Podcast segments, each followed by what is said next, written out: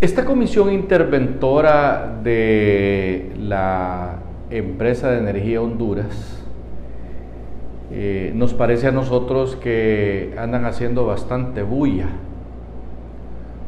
Un show, pues, como para justificarse que, que han recuperado, según los números que dieron, 1.4 millones en Tegucigalpa y 3.8 aquí en San Pedro Sula, solo en una colonia donde vive gente pudiente, pues sí, los poderosos, pues los que tienen billetón y que pueden pagar lo que, lo que utilizan pues del INE, pero no lo hacen porque hacen los famosos diablitos, que dicho sea de paso, hay que decir las cosas como son estos tales diablitos, los mismos del ENE son los que le proponen a uno, y eso porque a mí me consta, me llegaron a proponer, pero nosotros les dijimos que no, que muchas gracias porque no queríamos estafar a la empresa nacional de energía o robarle pues a la empresa nacional de energía eléctrica eh, haciendo ese tipo de artimañas que mucha gente acostumbra.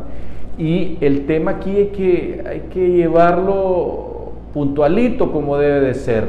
Estamos claros que en estas colonias, esas personas que hacen eso, que tienen 8 o 10 aires acondicionados, acondicionados centrales eh, de aire acondicionado y pagan 5 mil pesos, 3 mil pesos.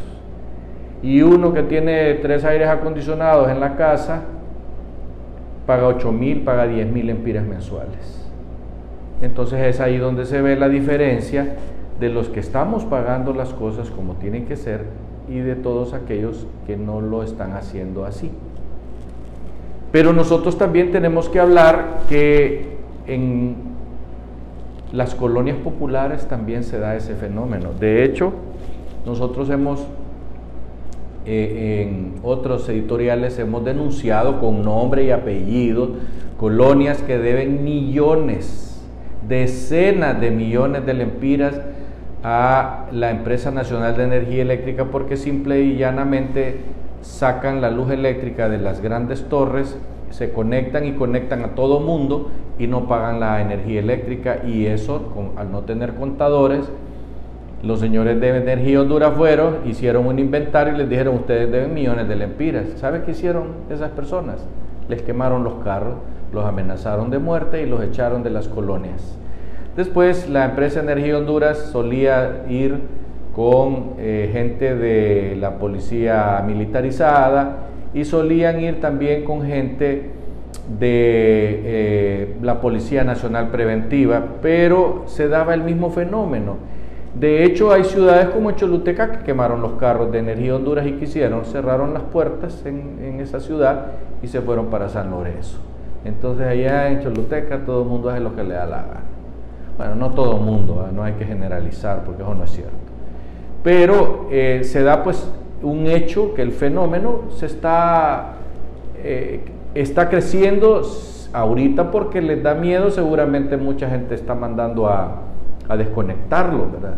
Pero después vuelven a hacer la misma jugada, o sea, eh, ya se sabe que eh, Energía Honduras a muchos abonados les, saca un numerito que no es de los, ah, de los contadores, sino que dicen vamos a promediarle. ¿Cuántos, ¿Cuántos aires tiene? Tiene cuatro aires acondicionados. Calculemos que, lo, que los usan todo el día y, sale tanto y lo multiplican y ya, ¡pum! Le cobran y le cobran lo que no es. En muchos casos se pasan y en muchos casos quedan cortos.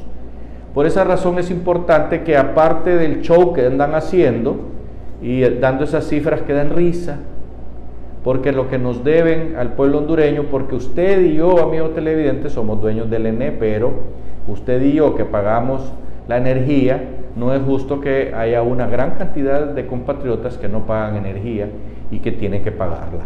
Por esa razón, es importante que apoyemos el trabajo que está haciendo esta interventora pero estamos claros que ya Energía Honduras intentó hacerlo y los problemas que se les vinieron encima ya sabemos, ya los dije.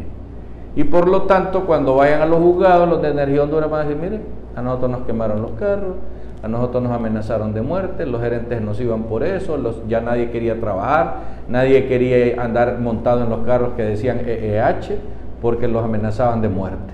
Hasta pistolas nos sacaban, aquí tenemos fotos, aquí tenemos videos. Entonces en los juzgados, lisa y llanamente, la tenemos perdida.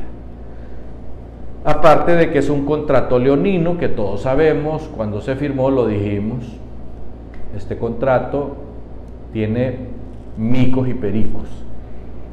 Y si sacan a Energía Honduras del país, nos vamos a ir a un juzgado internacional y va a pasar años el tema ahí y cuando perdamos vamos a tener que pagar la cuenta, los intereses y todas las otras cosas que se les ocurra a los abogados meterle a la cuenta y terminaremos usted y yo, amigo televidente, pagando eso. Porque así es la triste historia de nuestro país. Los casos que van a las cortes internacionales casi siempre los perdemos. Hasta pronto.